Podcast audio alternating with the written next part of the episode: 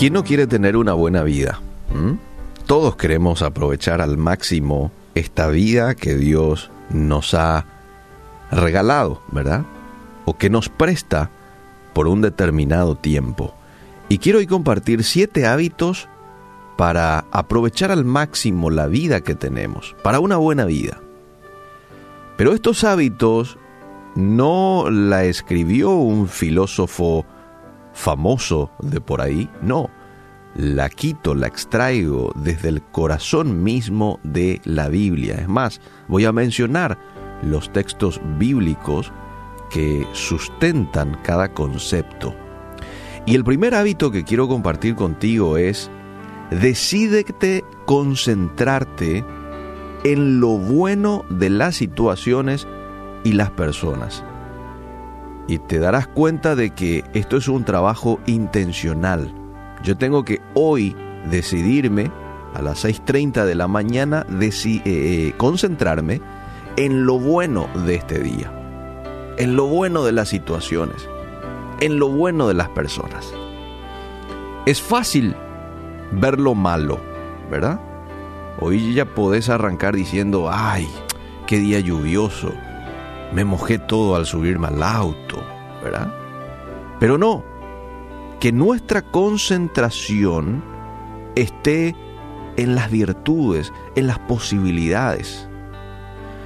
¿Por qué es importante, amable oyente, concentrarme en lo bueno de las situaciones y las personas? Porque lo que más vemos, lo que más pensamos, lo que más hablamos, determina nuestra vida. Piensa, habla y ve lo bueno. Pensá, habla y ve lo bueno. Filipenses 4:8.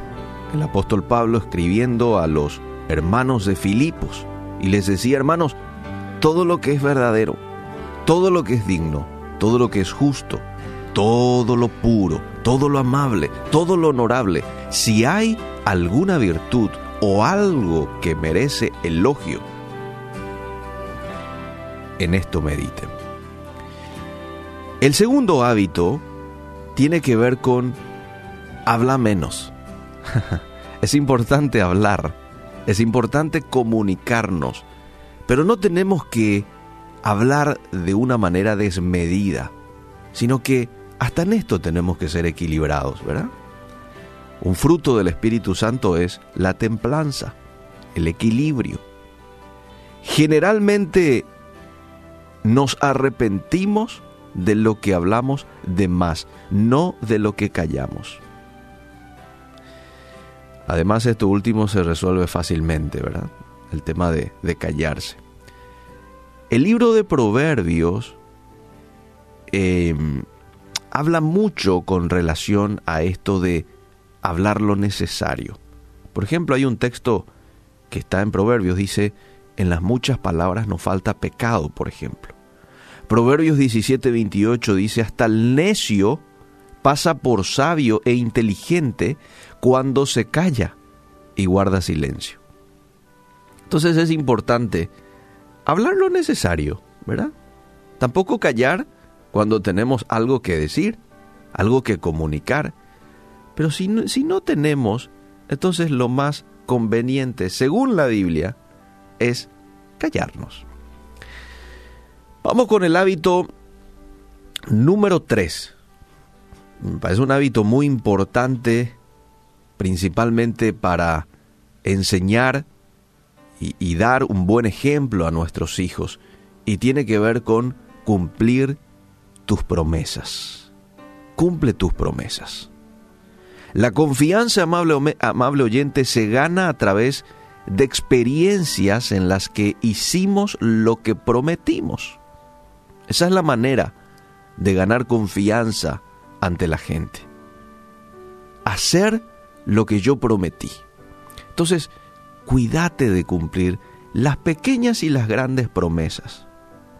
Y los demás van a confiar en tus pequeñas y grandes oportunidades y tesoros. Quizás mucha gente diga, bueno, esto voy a cumplir porque esto es muy importante, pero El hecho de llevarle a mi hijito, a mi hijito a la heladería si se porta bien. Bueno, lo dije, pero está lloviendo. Bueno, si está lloviendo, decirle, mami, está lloviendo, ¿qué te parece si te llevo mañana a la heladería así como te prometí? Pero voy a cumplir contigo, porque papá o porque mamá es un hombre, es una mujer de palabra. Y esto se va internalizando en la mente de tu hijito, de tu hijita. Y, y, aunque no lo creas, vos estás formando en ese ser de que ellos también puedan ser el día de mañana hombres y mujeres cumplidores de promesas. Mira qué responsabilidad tenemos como padres. Entonces, cumplí tus promesas. La Biblia dice que tu sí sea sí, que tu no sea no. La persona responsable. Voy con el hábito número 4. Supongo que estás anotando, ¿verdad? Si no, entonces después lo podés volver a escuchar el audio y lo podés este, anotar. Mantente dando. Ay, qué importante es esto. Mantente dando. ¿Por qué es importante? Porque todo lo que nosotros sembramos, eso lo cosechamos. Quien vive dando, vive recibiendo. ¿Y quién no quiere recibir? Todos queremos ser hombres y mujeres que reciban, ¿verdad? Que reciban amor, comprensión. Bueno, para ello necesitamos nosotros aprender a dar. Da a los demás de tu tiempo, de tu cariño, da de tu conocimiento, da de tu dinero, da de tu amistad. Cada vez que recibas algo, comparte con alguien una porción. Así vas a mantener abierta la llave de las bendiciones. Decirle hoy a Dios, Señor, hoy quiero ser un sembrador. Permitime ayudar a otros. ¿sí? Permitime sembrar buenas semillas este día martes. Proverbios 11:25 dice, el que es generoso progresa, el que siembra también cosecha. Vamos con el hábito número 5, persevera haciendo el bien. Gálatas 6:9 dice, no nos cansemos pues de hacer el bien porque a su tiempo segaremos si no desmayamos. No importa las circunstancias, amable oyente, persevera, persevera, persevera. Y cuando te canses, persevera.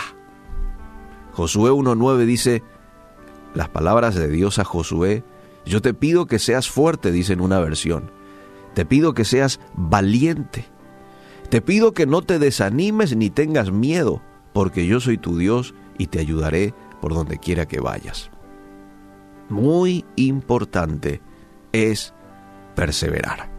No solamente hacer en una ocasión, no solamente asistir a un campamento, ir a la iglesia un fin de semana, tener un encuentro con Dios en unas jornadas, esos son importantes también. Son un poco el, el punto de hincapié, el trampolín, pero luego tenemos que perseverar, tenemos que permanecer. Y eso es muy importante para llevar una vida llena de satisfacción. Vamos al hábito número 6. Expresa amor a los tuyos. Ay, qué importante es esto. Si uno le preguntase a los hijos, ¿qué es lo que más recordás de tu infancia? Probablemente no te diga los regalos que me trajo papá o mamá. Probablemente no te diga la ladera siempre estuvo llena de cosas para que yo pueda ir a comer. Probablemente lo que ese chico te diga, o ya un adolescente, es el abrazo de papá, el abrazo de mamá. Probablemente te diga cuando mamá me llevaba a la escuela de la mano. Eso no lo olvido. Cuando papá se levantaba de su cama de madrugada y yo estaba con fiebre en mi cama y él venía me traía un paño mojado y se acostaba a mi lado. Esas acciones nuestros hijos no lo van a olvidar. Abraza a tus hijos, besa a tu pareja, escríbeles una nota, diles textualmente te amo, escúchalos. Nadie nos enamoramos de lo que otro siente por nosotros, sino de cómo expresa lo que siente, ¿sí o no? Entonces es muy importante. Y hoy hay tantas formas de expresar, ¿verdad? Con la tecnología. Si de por ahí te olvidaste de decirle un te amo a tu pareja, estuviste un tanto distraído, apuradito, bueno, cuando llegues en la oficina un poco más tranquilo, lo podés hacer vía WhatsApp, vía correo electrónico, vía Facebook, como vos lo prefieras. Pero expresa amor a los tuyos. Y vamos con el último hábito. No permitas que pase un día sin tener intimidad con Dios. Sin hablar con Dios. Amable oyente, nadie te ama más. Nadie te perdona más. Nadie te da tantas oportunidades. Nadie está dispuesto a escucharte siempre. Y nadie ha dado su vida por ti. Solo Jesús. Entonces, ten intimidad con Él, compartirle tus deseos, tus necesidades, tu gratitud. Juan 3:16 nos refleja la manera en que Dios amó a la humanidad. Se entregó a su entregó a su hijo, dice de parte de Dios, para que todo aquel que en él crea no muera, sino que tenga vida eterna. Gracias te damos en esta mañana, Señor, por estos hábitos que nos da tu palabra para ser mejores hijos tuyos. Ayúdanos a ponerlo en práctica. En el nombre de Jesús. Amén y amén.